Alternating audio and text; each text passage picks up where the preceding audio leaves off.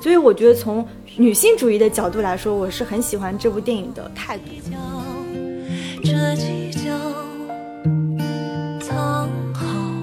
观众看到的空间，本质上是这个人物他的内心空间。当然，这部电影我觉得做的会更明显一点。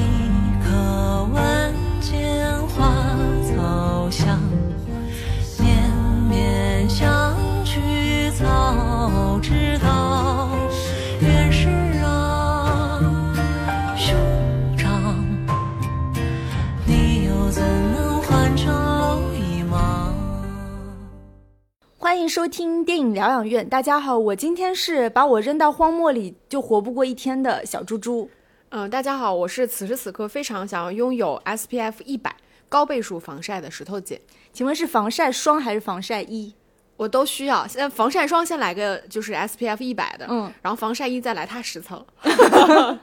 那我们今天要聊一部其实也跟荒野求生有关的电影嘛，就是在三月三号刚刚全国公映的《荒原》，它的导演和编剧呢是左志国。那这部电影的主演有任素汐和李晨，其实任素汐的戏份非常非常重，嗯，就是很多人都说我们看了一部一个人的电影，嗯。那在节目正式开始之前呢，还是非常欢迎大家能够加入到我们可爱的听友群。那怎么加入呢？可以关注一下文案里的入群方式。我们今天要聊的这部电影，我感觉好像还是我们这几年应该很少会在大荧幕上见到的电影，因为首先它是一个冒险片，算是这种类型的题材，我觉得在国内目前制作上是比较少的，这种类型比较少的。然后这部其实又很难得的，就是它其实算是一个女性冒险求生题材的电影，所以我看到的时候还觉得嗯挺新鲜的。那这部电影讲了什么呢？因为刚刚被石头姐说的就是勾起了好奇心，你都看完了，你还好奇？我就是替观众好奇嘛，嗯。那这部电影讲了是由任素汐饰演的三十岁出头的女性丛林，跟她的哥哥李晨饰演的从来，他们俩呢一起去前往这个东北无人区，其实是开展了一次寻父之旅。那这一对兄妹就是从他们影片开头的对话，我们得知他们从小经历父母离异，然后哥哥跟了爸爸，妹妹跟着妈妈，但是任素汐呢，她一直都没有放下，就是父亲曾因为踏上这个无人区丧命的这个心结。那这兄妹俩其实刚一上路就遭遇了可怕的沙尘暴，哥哥受了伤，但是呢，为了活下去，他其实是鼓励妹妹独自上路，前往一百二十公里以外的，就是他们的一个好友叫老杜的车队。嗯，于是电影就这样开始了。嗯，你看完这部电影，你第一个感受是什么呢？喜欢吗？我挺喜欢的，就像你说的，其实，在大荧幕上，尤其国内的大荧幕上，真的特别少见到这种类型的片子，因为它其实是有很多类型元素的，比如说冒险、求生。女性，甚至我觉得还有一些西部的元素，嗯，但是它又不那么类型的一个求生电影，可以看出其实还是蛮有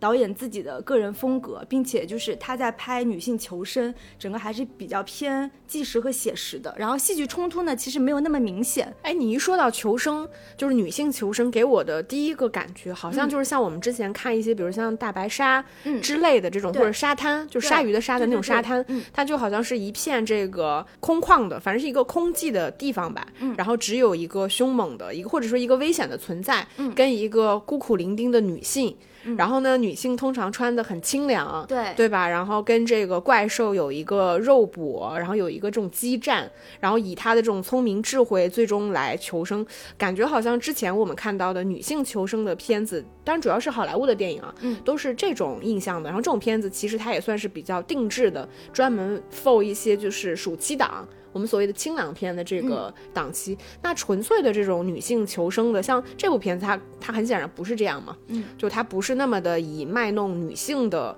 就是外形外在，或者是消费女性的身体，对对对，然后来来做这种就是女性去对抗一个自然的这种设定，这个我觉得倒是还挺好的。对，说到你刚刚提到一些片子，其实也可以顺便跟大家就是分享一下哦，好啊，这类的片单，对吧？嗯，真的其实还挺多的，就比如说啊，两千年有一部叫《垂直极限》，他其实是被困在那个山峰的岩洞里面。然后到二零一零年有那部《高空缆车的冷冻》，还有一部就是弗兰科主演的，也是二零一零年。我爱的弗兰兰。我曾经爱过的男人。啊，对，那部电影因为也算是比较他的独角戏，对对对对对然后他也是被困在一个峡谷之间，然后最后断臂求求生嘛，叫一百二十七小时，以及还有一部去年的，去年的其实我是在大荧幕上看嗯。的，就是被困在这个六百多米的一个废旧电视塔上的嗯。坠落，二零二二年的。然后说到就是这些，刚刚我我其实说的这几部片子，就是比较典型的冒险求生的片子，嗯但我会发现，其实这类的片子，如果它再结合一些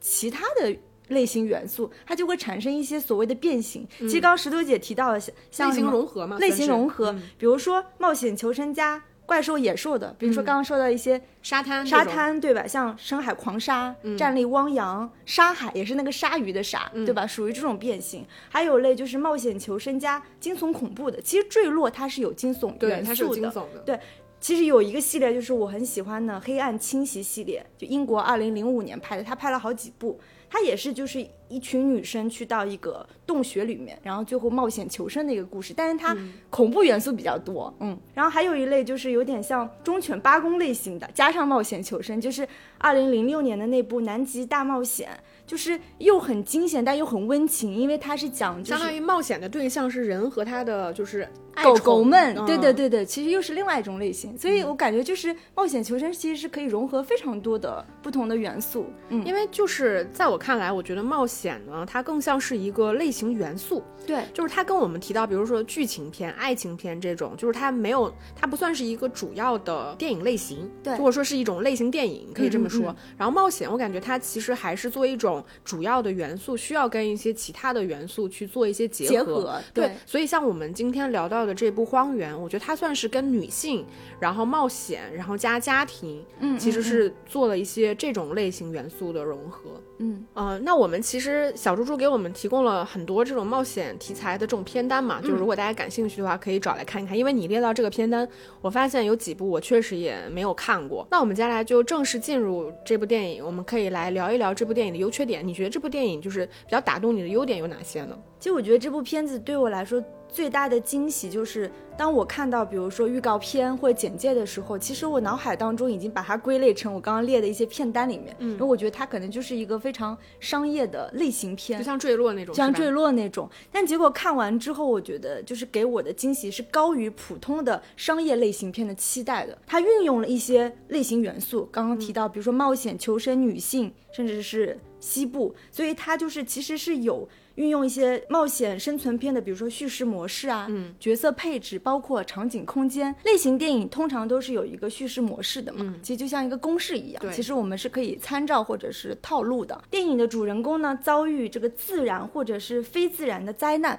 他被困在某个空间，然后对主人公的这个生存挑战也是伴随着时间的推进越来越恶劣。然后主人公会凭借着他的顽强的求生意志，那最后他是靠自己或者是遇到救援的人而得救。这个其实算是一个这种冒险题材的故事的范本吧，基本上它的模模式是这样。就是这类的片子有好几部，它其实会有一种主副线情节，就是并线推进。嗯，因为这部《荒原》就是主线就是任素汐她要。她要求生，嗯，但副线其实他们为什么会走进这个无人区呢？是因为他无法放下，就是他父亲曾经死在这个无人区的心结。包括电影一开头，其实他的哥哥就受伤了嘛，当然他的命运也是属于一个开放式的结局。其实女主角她是背负着这类的亲心结情线吧，我觉亲得对亲情就是相当于它的嗯主线其实是一个荒原求生，它的副线其实是他自己的这个家庭线，就是他跟他哥哥以及他爸爸的这个过往。那他的呈现方式其实就是以在电影里面我们看到的，就是以他的回忆、梦境、幻想式来表现她自己的这个亲情的这个羁绊。像去年的坠落，就是当这对闺蜜再次踏上这个所谓攀登的原因，其实也是因为这个女主角的丈夫就死在了一次嗯登山。途中，他其实是通过再次挑战自己来达到某种和解。嗯然后刚刚有提到的，像两千年的那部《垂直极限》也是，就一家人曾经在一次登山当中，就是父亲去世了，所以这个兄妹俩妹妹再次通过这个攀登这个路径，她想试图去对父亲的死有一个和解，其实是有一点点类似的这样的一个叙事的设置吧。后面我我会想要聊到，就是这个电影里面，我觉得他做的比较好的一点，其实是在于我们说荒原、荒野这种环境。它本质上是一个极端环境。对就是人是在什么情况下会进入一种极端极端环境？它因为它是一个典型的非日常性场景嘛，日常就是我跟小猪猪我们两个人坐在家里聊天、对吃饭、喝咖啡，对吧？这个是一个日常性的场景。那当一个非日常的场景，或者说一个极端的场景出现在电影里面的时候，其实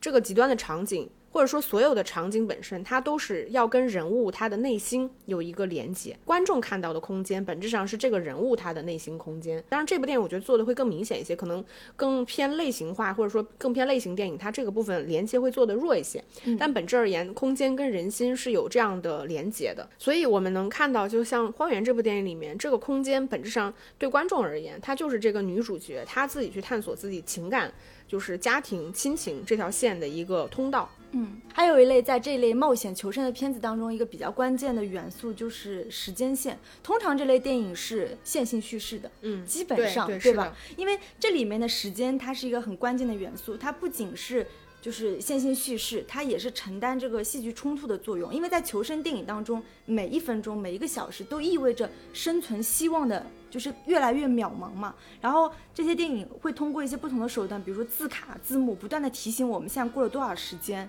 第一天、第二天，对吧？你的比如说像这部《荒原》里面，它的储水量是多少，它的地面温度是多少，就是观众会不断的，就是我们伴随着这个时间的元素，会让我们伴随主人公，就是也一起进入到紧张感，紧张感，它是一种叙事手段嘛。嗯，而且它就是一种共同期待，就是它是在提示观众，嗯，会有一个结局，这个时间过去了之后的一个最终命运的揭晓。嗯，就虽然说我们正常看电影也会有这个东西，但是当你以比较强的方式去提醒观众，嗯这种倒数计时感存在的时候，其实它是一个更紧迫性的东西。对，还有一个就是角色设置。通常这类电影一开始它是可能是多人结伴而行，可能是朋友，可能是家人，然后比如说同伴和家人先后遭遇灾难丧生，最后留下主角自己。就比如说坠落、一百二十七小时，还有冷冻。嗯啊，那接着你这个，我觉得我可以来聊一下这个电影的空间吧，因为我不知道大家有没有注意到，就是很多我们所谓冒险题材的片子，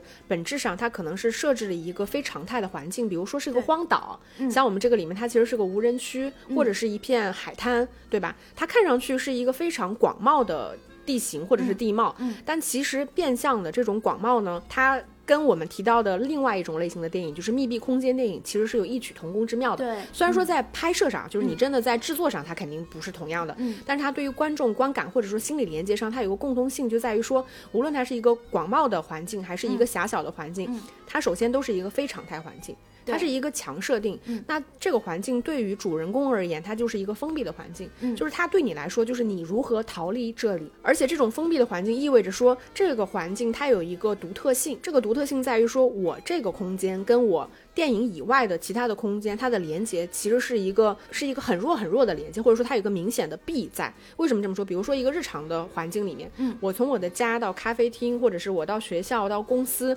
到商场，任何环境，这个大家看到的时候，你就会知道所有的空间之间它是流通的，嗯，人物可以非常自然且合理的出现在任何的空间里面。但是当你设置的是一个荒原的时候，我在荒原里面，下一秒我切到一个城市的街景，一个咖啡厅，它就变得很不合理，是因为观众能够很明显的意识到这些空间本身是不流通的。嗯，那荒原这个场景就变成了一个独立的存在。像荒原，它其实有一个很明显的特点，就是它是一个非常呃极其自然的场景，就是它跟我们人的这种城市化的街景。或者是说完全通过人的规则打造的东西不一样的，就是比如说我在一个城市里面，街道、房屋、大厦、红绿灯，所有包括沙发、椅子。这些东西全部都是由人制造出来的，意味着说人在这个空间流通的流动的时候，所有的规则是可控的，因为所有的规则是由人来打造的。嗯，你所存在的地方，你的生存方式，你是躺着是坐着，都是我可控的。那人在城市的时候，其实会有一种安全感。嗯，是因为这是一个属于专属于人的空间，规则由人制定。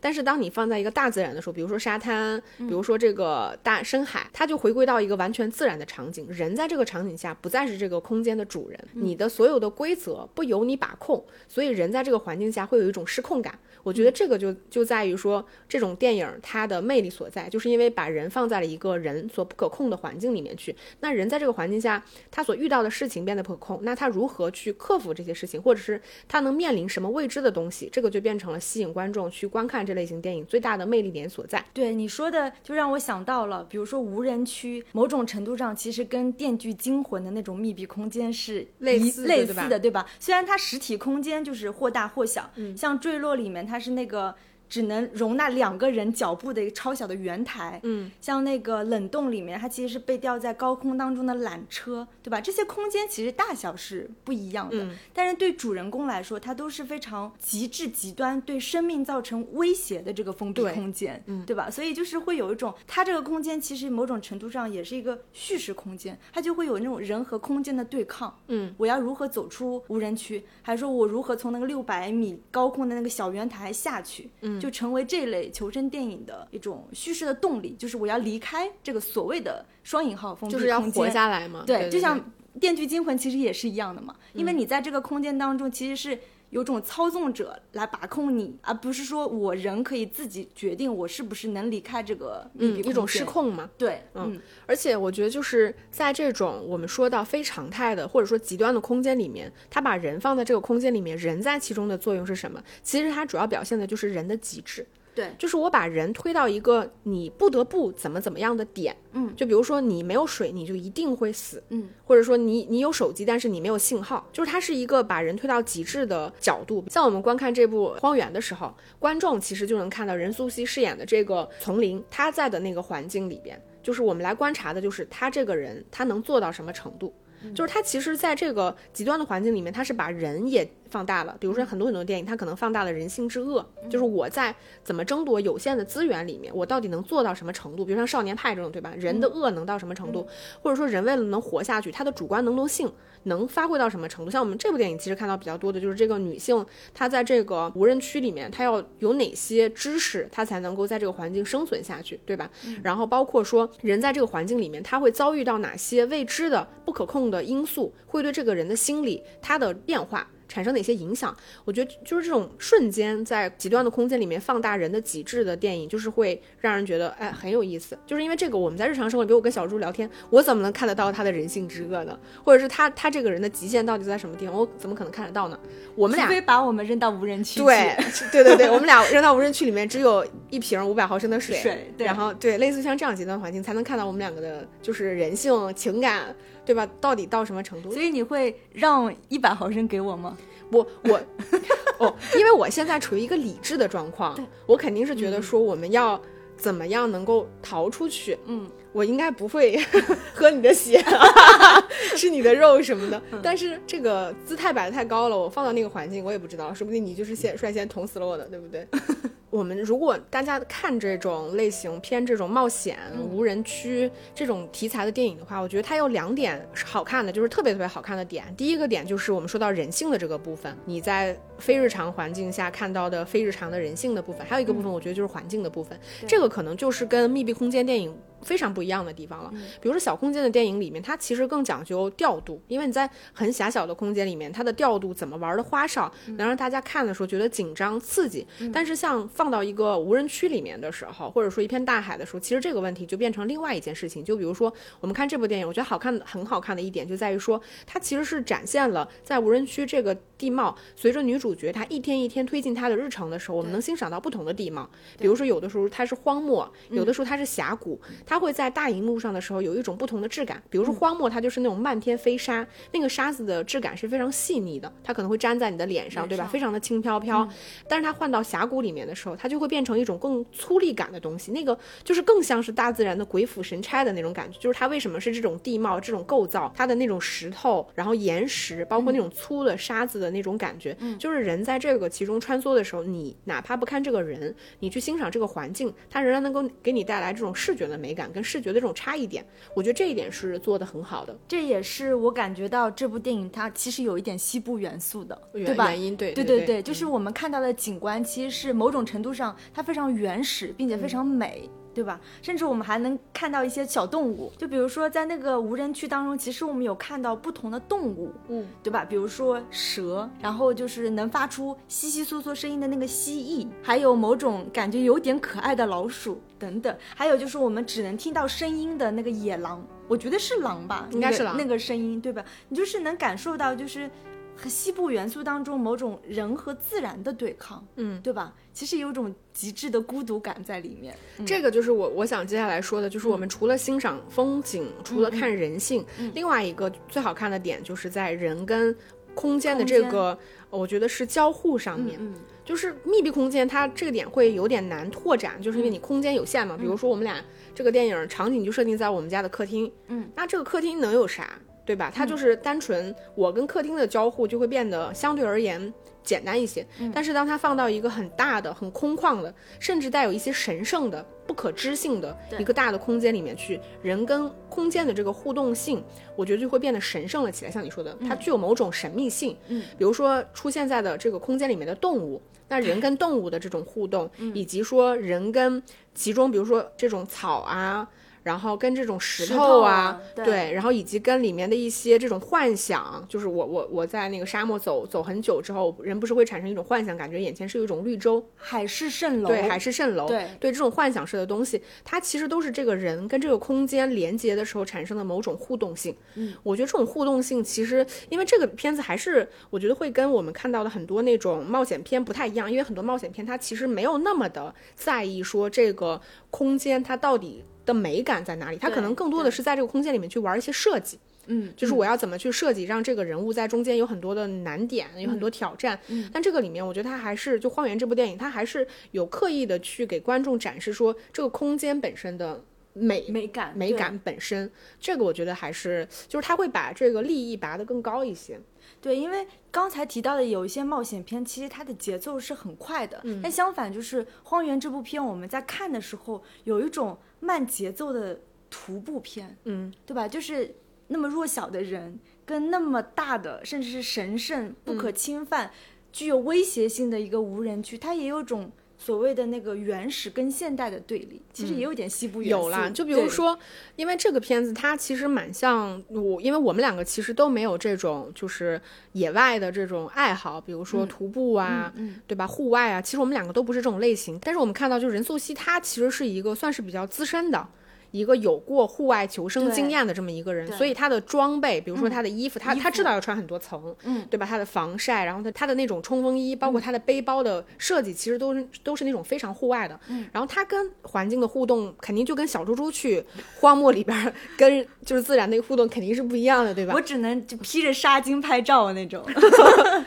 对，然后他但他就知道说我在这个里面要挑什么时间点。找到植物之后挖一个洞，对吧？嗯，然后把这个植物捣烂了之后，然后给它营造一个小的密闭的这种温室环境，然后能够通过外部的这个高温日晒，让内部形成一个小的这种像温室一样的，然后再来形成水蒸气，冷却之后再形成水。虽然说这个原理它不复杂，但是我觉得如果没有过这种求生经验的人，应该是很难想到这一点的。比如说，如果我看到那个草，我可能直接会把那个草吃下去，吃掉，对对吧？因为我不知道怎么处理，而且我也没有那些工具，包括就是你记得它有一个。感觉很大的丝巾，它其实每到一个地方，它有做个标记，就是它有捡一些石头堆起来，然后插一根树枝上面系一根丝巾，是因为它它距离他哥哥那个地方有一百二十公里嘛？对，他需要去沿途做这个标记，对，嗯。对这种，我觉得就是完全是经验式的东西。嗯，所以如果是小猪猪去拍，就是演《荒原》这部电影，跟就是任素汐这种有非常经验的、经验丰富的这种户外爱好者来说，应该就是截然不同的两。我可能就是那种不作死就不会死。你应该不会有七天，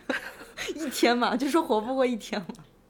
应该也不至于吧？人正常不吃不喝，应该也能活个几天的。对，嗯。那我们正好提到任素汐了，我们接下来聊一下这个电影里面，我觉得另外一个优点，我觉得就是在女性的这个设计的部分吧。因为这部电影它其实设置了一个非常明确的时间节点，就是七天的这个时间。但是虽然它是一个很短的时间，我们仍然能看到这个女性她在其中有过一个明确的心理动机的转变。她来这里，就是她跟她的哥哥来这里，其实是因为像你说的，她放下放不下她对她爸爸的这个心结。对。但是她前三天离开她的哥哥，独自进行徒步的。出发点是在于说，我要达到一百二十公里以外的那个地方。其实它的它设置了两个目标点，嗯，第一个其实是距离它大概四五公里的一个补给站，嗯，然后他其实出发前三天的动机是在于说，我要尽快的走来救我的哥哥。哥，对。但是到三天结束之后，因为他的哥哥给他发了一个，就是拿他的手机其实录了一个视频嘛，嗯，他在那个时候其实已经意识到他哥哥可能不一定能活下来的时候，他接下来四天。以后的这个旅程，其实他的心理动机就已经发生了一个变化。嗯，我觉得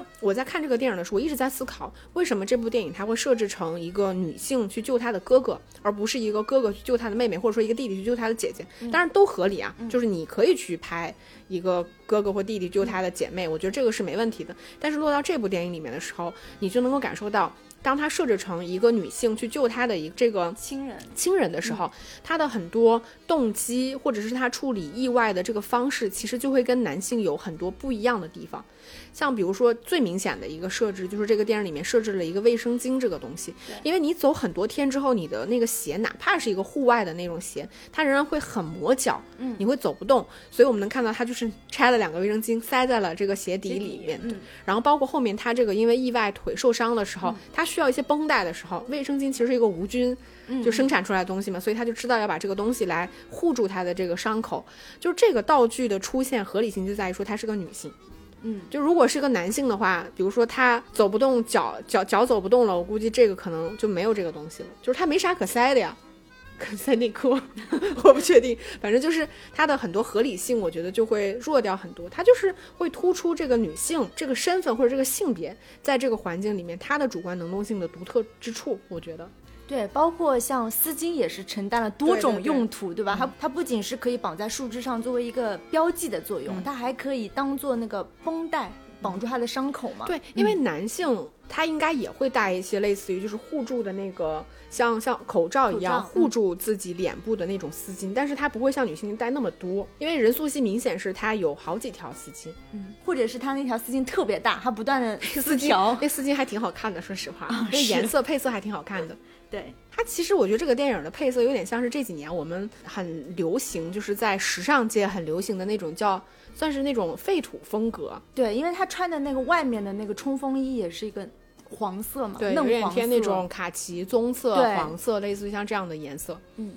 就这种颜色，它其实强调的就是一种对自然的回归。因为我们说到这部电影是个女性求生电影，对吧？相对于来说。摒弃了很多以往就是女性求生陷入困境的这类电影所谓的男性主体凝视，就像刚刚石头姐刚开始提到那种清凉片嘛，沙滩、沙海、深海狂沙这类的电影，其实很明显就是是有在消费这个女性的身体啊。那女性她是作为一种甚至是受虐者、受害者的一个主体形象的出现，她是受到这种外部的侵袭。其实我觉得你这个地方已经说的很保守了。就是是，首先就比如说像沙滩这种，我不知道大家知不知道，在我们传统的这种电影心理分析里面，一个怪兽对于一个女性的这种侵袭本身，它其实就是带有强烈的性意味的。对的，嗯，并且就经常在这类电影当中，就是女性遭受到这种所谓的受虐和受害之后，她经常不是要反击嘛？嗯。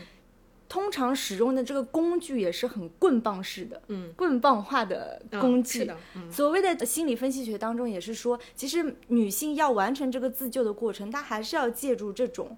男性化的工具，就棍棒式的工具来帮助她完成这个这个反击。所以它是很外部侵袭式的。但是呢，这就是说女性你自己不是独立主体吗？对，你就还是一个个体，你自己没有办法通过你自己来完成这场胜利。对，所以我很喜欢这部电影的这方面。我觉得就是导演他没有落入俗套，他摆脱了低级趣味吧。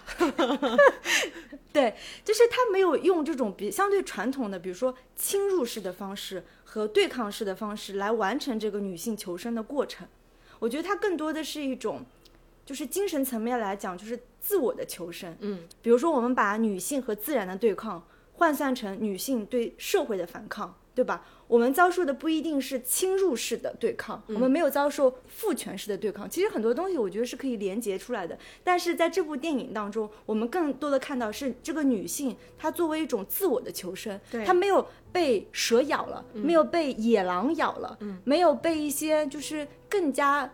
具象化的一些外部的威胁倾斜，所以我觉得是运用的比较高级的地方。而且你知道我在看的时候，我觉得它设计很巧妙的，就是你说到这个，就是我们在判断一部电影里面女性是否作为一种独立主体的时候，嗯，有一个很重要的原因，就是在于说她最后求生的关键到底是谁救了她，对，这点很重要。嗯，她在这个电影里面其实设置了一个那个对讲机，对，我觉得她对讲机用的很妙，就是因为她的对讲机其实它是我们如果真的用过对讲机，你其实知道它其实是有这个空间距离要求限制的。像呃，你可能超过几公里之后，其实这个东西它是不好用的。嗯所以这个女主角随着她往后走的时候，其实对讲机已经没有办法再完成一种通话的作用了。嗯，我们换一种角度来想，如果这个对讲机它一直是有效的，或者说电话是有效的，她的哥哥一直在跟她打电话鼓励她，他，嗯，这就是另外一个设计。但是当这个对讲机它没有办法真正实现我这个女主角与外界的有效沟通之后，它所有的东西就变成了它内化的东西，一变成了一种自驱的东西。对这个就这个时候，我觉得这个女性她其实就是作为一种独立的主体，就是我要完成还是我放弃，它都是变成一种自主的这种选择。所以我就觉得这个女主角她一直在进行一种就无声的对抗，因为她其实并没有在跟谁进行一个有效的对话，嗯，哪怕就是偶尔拿着那个对讲机说几句，它也是一种念想，念想，它是偏无声的对抗，所以我觉得从。女性主义的角度来说，我是很喜欢这部电影的态度的。它没有在营造一种所谓的二元对立，或者是谁侵害我，我要去反抗谁，而是一种女性自己的救赎。嗯反正我自己吧，我现在就是看电影的时候，我很警醒的一点就是。我我我很讨厌这个女性，她最后转换或者是关键性的转换，一定要通过男性。对无论这个男性身份是什么，是他的父亲、男朋友、弟弟，任何身份，就是在这个关键点，我我我当然理解很多创作者他们在创作的时候，其实它是一种无意识创作，他并不是故意说我一定要找一个男性来救这个女性，嗯，这种就是大家一种下意识的判断。但我自己其实是比较警醒这一点的。我觉得就是我们女性本来就是独立的主体，对你就是具有主主观能动性，你具备就是聪明智慧，你具备知识，你具备独立的判断能力。就是我要走，我要活，还是我要死，这都是来自我自己，它跟其他的男性是没有关系的。嗯，是，所以当不断的看到就是任素汐在进行不同场景下的所谓的徒步和行进的时候，就是你你想这个电影时长差不多是一个半小时左右，嗯，你想一部九十三分钟这样的一个时长的电影，导演花了那么多篇幅让这个女主，我就拍这个女主去行进。我觉得这本身就是从女性主义角度来说，它就是一个更为内化的对抗，对。对吧？所以我才觉得这部电影它的这种空间跟人物的那种内心的连接，其实是比很多空间要就比很多这种类型电影吧，我觉得要强的，嗯，就在于此。嗯，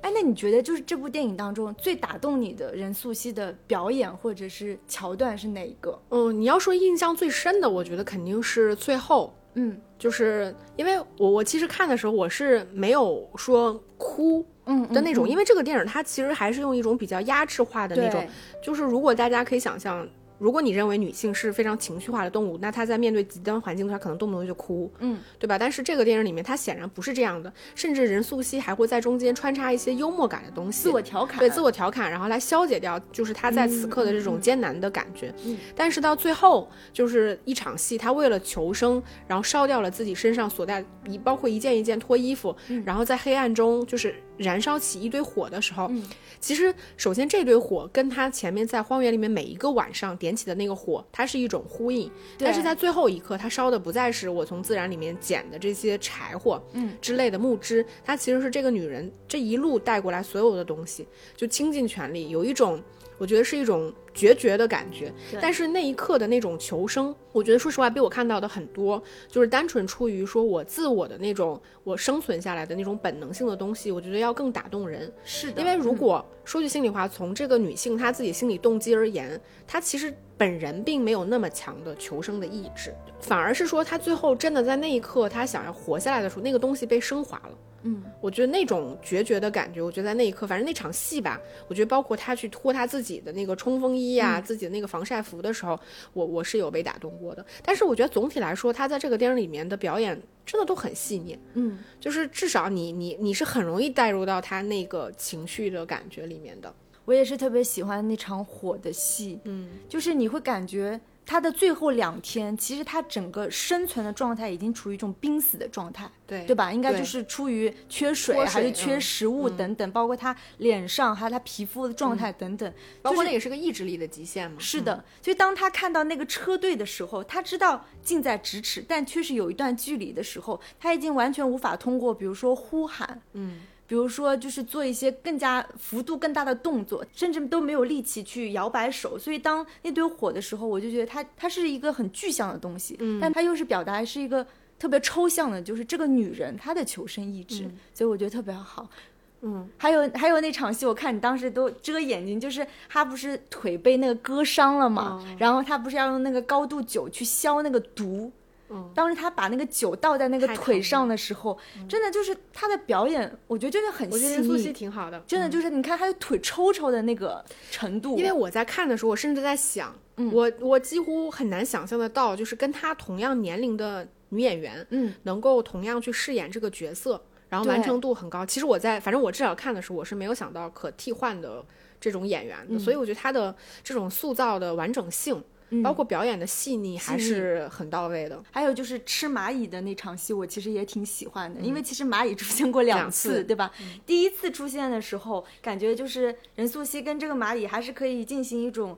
幽所谓幽默的对话。你看，你跟我其实是同病相怜相怜的，然后把它弹走，就你走吧，我给你一条生路。当第二次这个蚂蚁再出现的时候，它其实是面无表情的把那只蚂蚁给吞了下去。对，那种我觉得就是心态的转变。是的，我觉得就是出于就是求生本能。对，嗯所以你看，这种就是这种心态的转变，它因为这部电影，如果大家看的话，大家就会发现，它其实是极其强烈的压缩了这个演员他的台词。是的，就是这个片子，它其实是走的那种纪实的风格。我们可以想象，如果一个人他走在荒漠里面，他一直自言自语。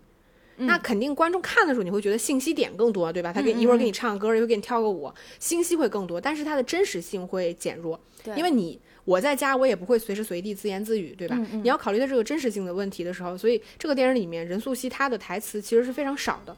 那他的心态的变化要怎么去转变？因为我们我们前面提到过，他的心态其实是经历过一次巨大的转变的。嗯，他看到他哥哥那个视视频之后，对，他的这种转变其实就来自于说，我跟我外界或者是我我所处的这个环境的这个互动，轻微的这种变化，就能告诉观众说他的心态在此刻有了一些变化。所以那个蚂蚁的戏我也很喜欢，我觉得它是一种很细腻的变化。你说它很残忍吗？其实它并没有很残忍，对，但是它就是很微妙的，就是它无论是跟那个蚂蚁共情，还是说把那个蚂蚁抿了下去，嗯，都可以直接的告诉观众说，这个女人她的心里在感受着的是什么。对，所以就感觉就是导演在处理上，包括任素汐的表演还是比较高级。我有想到就是《坠落》里面，当时她女主角意识到她的闺蜜已经去世了，然后她已经饿到不行的时候，其实她是抓了一只秃鹫，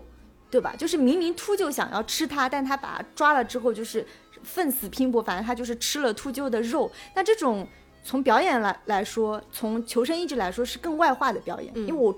抓秃鹫它这就是一种生存本能。对，但是就是任素汐落到任素汐，她没有说抓野狼或者是什么抓蛇、抓老鼠吃，她是吃蚂蚁。我觉得就是也挺以小见大的吧。嗯，对，因为哎，这个就又回到那个问题，就是如果他这个电影其实明显是去掉了一些极度戏剧化的部分的。对，就如果他这个电影里面，他把外化的这种呃危险设置的更强大，或者是更明显一些，比如说野狼，对，对吧？或者是一个呃，也可能很多天没有吃过食物，突然看到他想要抢夺他食物的人，嗯，或者是极端恶劣的天气，天气对对，反反复复，就是他这些就是一些更外化的这种外在的威胁，就会加重这部电影它的戏剧冲突感。但这部电影它明显不是这么做的，嗯，它反而把这种所有呃戏剧冲突的东西变成了这个女性她戏剧冲突的东西。那说到这里的话，我我直接说我下面觉得它另外一个、这个电影的一个优点吧，就是、就是它非常的内化，就是它。这个电影，我觉得他已经做到尽可能的写实了。比如说，这个女主角她在徒步的过程中，她遇到的危险有哪些？比如说，她在睡觉的时候，因为那个水很珍贵嘛，所以她晚上就是为了保护那个水，她其实就抱着那个水。结果没想到，因为是在户外的这个环境里面，那个水袋就被老鼠咬坏了，对，所以她醒来的时候，那个水已经都没了。呃，又或者是说我们在野外的时候，其实你因为大家这是个常识性问题，你晚上就是点燃一个火火把火堆是正常的，是你要驱赶那些野兽，因为火野兽是怕火的嘛，嗯，这个是一件非常正常的事情。但是你可能没有意识到的就是，你点了这个火把之后，因为随着大风，你周围的东西可能就会被烧掉。对，就是它是有极其明确的合理性的，嗯所以这些合理性的东西呢，它就会变得没有那么强的戏剧冲突感。嗯但这个电影里面，我们能看到，它就是把这些呃外化的所谓的这种戏剧冲突，尽可能的做到了写实。所以这个女主角一一路的行进，我觉得她最疲惫的时候，除了外界的这种明确告诉她的就是水跟时间的这个时间节点之外，她更多的体验其实是来自一种内心的煎熬。就我们提到的他这种心态的转变，我觉得还有一个，我们能看到所有在这种所谓密闭空间里面，它都需要去拓展这个空间。就比如说，我需要给你带入这个空间以外的信息。我给大家，我给大家举一个非常非常极端的例子，就是《活埋》那部电影，男主角醒来，他就是在一个棺材里，在这个棺材里面，他不可能有复杂的调度，他不可能有很多外界的信息，因为你是埋在地底下的。对吧？我的手机可能是有信号的，是一阵有一阵没有。我手边可能只有很少的东西。它是我在这种情况下如何让电影变得有趣？我如何拓展这个空间？就是需要我这个空间跟外界有一个连通。那在《落到荒原》这部电影的时候，它所有拓展这个空间的方式，其实是来自于这个女性她的内心。对，就是我对于我爸爸和我哥哥的回忆，以及我做梦的时候我的梦境，对，或者是说我的幻想。就是他所有的拓展这个空间的方式，就是所谓拓展空间，就是这个事件发生不在我现在此刻在的这个空间，它的方式其实通过这个女主角她完全内心的东西投射。在这种情况下，观众所有看到这个空间里面的东西，其实就是来自于这个女性她自己内心的东西了。她不再是说我处设身处地的跟这个女主角去驱赶狼，去驱赶就是同样就是可能想抢夺我食物的这个入侵者等等，她的身份和观众的立场就变了。观众立场变成了说，我不再是观看式的，我其实是一种进入式的，我在体验你内心的这种情绪的变化，它变得非常非常的微妙。这个也是我看的时候，我觉得这个电影算是比较，其实它是，我觉得它是做了一种更难做的方式，就是它跟二一百二十七小时，我觉得会有一些相似，但是不同的地方就是一百二十七小时，大家观众体验到的是我那个手，对对吧？充血了，断了，然后周围有一些血浆崩射出来的那种紧张刺激感，观众带入的是一种疼痛的感觉。观众可能也会带入这个男主角的那种紧迫感，但是他不会带入这个人物他内心对于自己亲情的这种羁绊，我做的和解，就这些东西，他变成了以这样的方式去处理这个人物的内心，所以它变得，我觉得说实话，它会变得更抽象一些，它对观众的观看的这种审美其实是有一点要求的。我觉得你说到这部分回忆啊，比如说超现实的想象。其实蛮多求生电影也会用这个，就是所谓的求生幻想。就当他处于一种濒死的状态的时候，她经常就会幻想，就是她得到了帮助。比如说《坠落》里面，其实她闺蜜明明死了，但她幻想中她闺蜜一直在底下鼓励她，什么鼓励他充那个电等等。那就是这种幻想。一百二十七小时里面不是也有吗？就他幻想他以前那活色生香的那个生活，靠这种意志力活下去。但这部电影当中就会用的更高级一点，这些幻想回忆。不仅是承担一种鼓励他求生意志的作用，也完成了就是帮助他完成那个亲情线，就是复复线的部分。你记得他在大概第四五天的时候，其实他行进到一个地方就看见一具一具尸体，对吧？然后那个尸体他其实是有他的一个日记本啊、身份证等等。他最后当天晚上，他其实产生了一个跟那个尸体的主人某种超现实的对话，嗯，甚至尸体的主人告诉他说。你的父亲不是走不出，也许是他自己的选择。其实他通过这种超现实的想象，也在完成就是自己对父亲死的这个心结的和解，一种和解。对，就觉得用的还是挺高级的。嗯，而且他这种处理方式，呃，我觉得用在女性这个身份上是更合适的。嗯嗯嗯，对。如果一个男性就是在大荧幕上是通过这种方式来完成的这种和解，他对观众而言可能会没有那么强的说服力。嗯，因为大家通常认为女性的情感是会更细腻一些的。嗯。那我们其实有仔细梳理了这部电影就做的比较好、比较高级的地方。那你觉得这部电影有什么缺点吗？嗯，我觉得其实这个电影比起缺点，还是回到我最开始说的那个，我觉得它有一个非常不讨巧的地方，嗯，就是可能我们在看这部电影的时候，它需要你更加的。沉下心来，其实你需要体验的不是这个，不光是这个女主角她的当下的状况，她的缺水状况，她的这种就是情感的缺失，或者是受到了身体外部的这个伤害。其实你需要体验的是她自己内心的这种情感的巨大的变化。比如像我们说到，他最后像欲火焚身，对吧？然后有那个把自己随身所有物物件全部烧掉的那种东西。嗯，其实它不完全是来自于传统我们说这种电影单纯的那种求生的本能。嗯。它不是这种单纯的东西，它其实是一种非常复杂的这种情感的变化在里面。就是我觉得，甚至于他那颗想求生是比他想求死要难很多的。他其实需要你有非常强大的意志力，嗯，去做出这个选择的。因为我们知道，你如果只是想求生的话，求生是一件非常单纯的事情，嗯，对吧？但是你在那一刻，其实你你可能死比嗯生要难很多。你是你活下来，你可以想象，你其实很痛苦的。你要你可能要在余生里面都去想念你的父亲、你的哥哥，嗯，对吧？你可能内心会怀抱着更多的这种悲伤的东西，但那一刻你仍然选择求生的时候，那个情感其实是非常复杂的。但是我觉得这个复杂对很多观众来说，他未必能够完全理解得到。嗯，我觉得是在这个层面上，因为它带入了很多心理层面的东西，它对观众来说，你需要有更多的审美，或者说你有更多的耐心，或者有更多的主观能动性去参与到这部电影当中。因为我看到很多评论，有人认为说这个电影这个女性她的这个状况，其实也很像真实的女性在社社会生活里面可能会碰到的那种状况，就是你其实是一个孤立无援的状况，嗯，没有人真的帮你，你要如何走出去这片困境？呃，我我倒是觉得说这个也不失为一种解读的角度，但是我这么说，女性在职场上的或者是在生活里面的生存困境，有多少男性是了解的呢？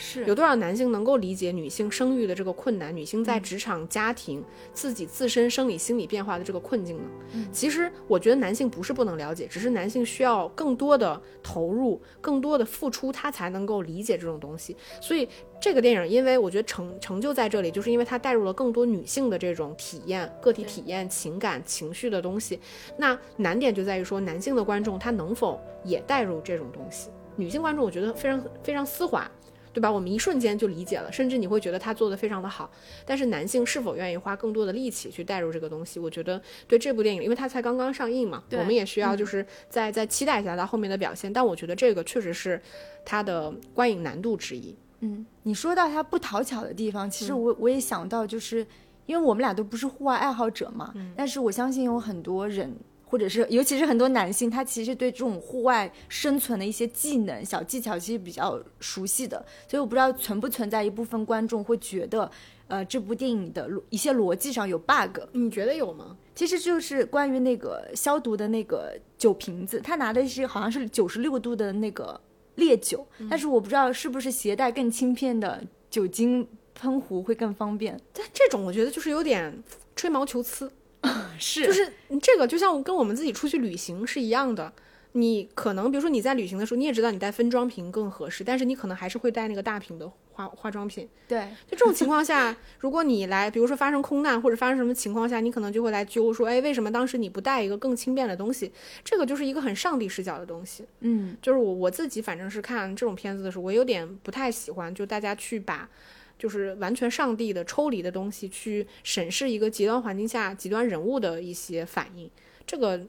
略微的我觉得有一些苛刻。哎，回到这里，其实我有一个问题想跟你讨论，因为我们前面其实算是这个电影很重要的一个部分，但我也不确定它是优缺点，想要跟你聊一下。因为有前面提到这个这个任素汐，她其实在她徒步的这个过程当中，她碰到了一具可能已经在这里死去很多年的一个尸体其实她应该是意外死去的。嗯，然后呢？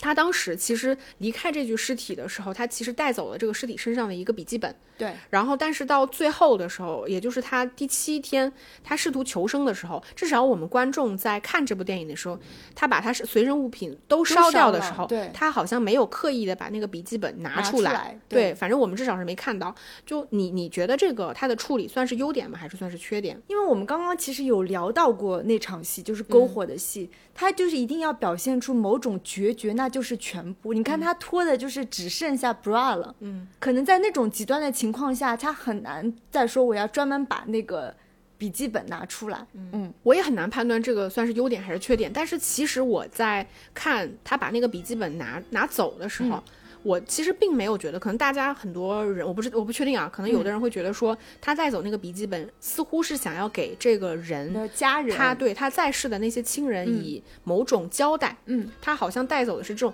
但是其实我在看的时候，我反而没有这样的感觉，就是我觉得那具尸体其实对他而言就是他父亲的象征。嗯，就是他的父亲，其实就在这片无人区里面，可能也像这个男人一样意外的去世了，因为他其实无法见证他父亲的去世，嗯，他也不知道他父亲究竟是到了这片无人区就走了，没回家活着呢，还是说他就是意外葬身在了这片无人区？对他来说，这始终是一个未解之谜。所以当他见到这具尸体的时候，对他来说就是一个交代，或者是一种。一种尘埃落定，所以当他带走那个笔记本的时候，我觉得仿佛他带走的是说我跟我父亲的某种连接，我带走了，从此以后我不再就是可能对这片无人区有某种执念执。念，对，嗯所以我当时觉得它更像是一种，可能你甚至说是一种精神性的动作，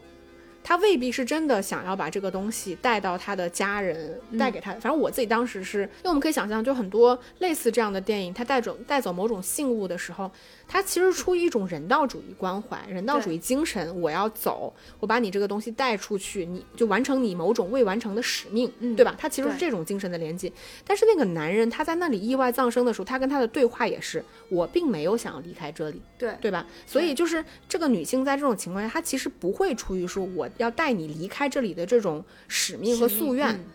才拿走这个笔记本。我觉得心理驱动其实是有微妙的变化，所以到他后面，无论他真的烧了还是没烧，因为其实他只是没有一个镜头告诉我们他烧还是没烧而已，它就是一个开放性的命题嘛。所以在那一刻，我觉得他烧或不烧那个笔记本其实并不重要，嗯，因为对这个女主角来说，她并不存在一层新的心理牵绊，或者是一种新的。呃，心理驱动是说我要去完成这件事情，对他来说他已经没有什么要完成的东西了。嗯，所以呃，我觉得这个东西对我，反正我当时看的时候，我是觉得它具备一定合理性，但是因为它这个中间过程它非常的复杂，它有这种心理呃微妙的这种变化，所以我我是觉得它是很合理的，我甚至不 care 它那个笔记本烧不烧掉，但是我也相信它作为一个道具，可能对很多观众来说他们会在意那个东西它的归宿是什么，包对包括像我们知道这个电影它其实是个开放性的结局嘛，它最后并没有告诉观众说他的哥哥到底是活下去还是死了，对吧？但是我至少看的时候，我就觉得。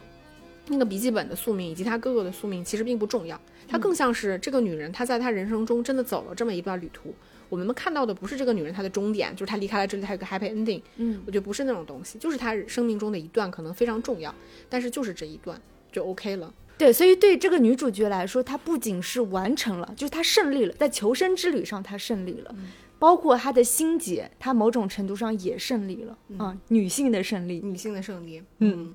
这期节目因为聊了很多，就是关于荒原的我们解读的部分，可能也比较我们。女性女性主义的一些思考和想法吧，然后也很想听听，就是啊、我们的听众朋友们他们怎么想的，欢迎给我们留言。嗯，反正我我我是觉得这个电影，你不觉得它品一品，就是越品越多，对就是很多东西它的设计是很巧妙、很微妙的。嗯，而且真的要静下心来看，嗯。也许是可以二刷的电影。对，嗯，好，那我们这期节目差不多就这样了，嗯好。谢谢大家，拜拜。拜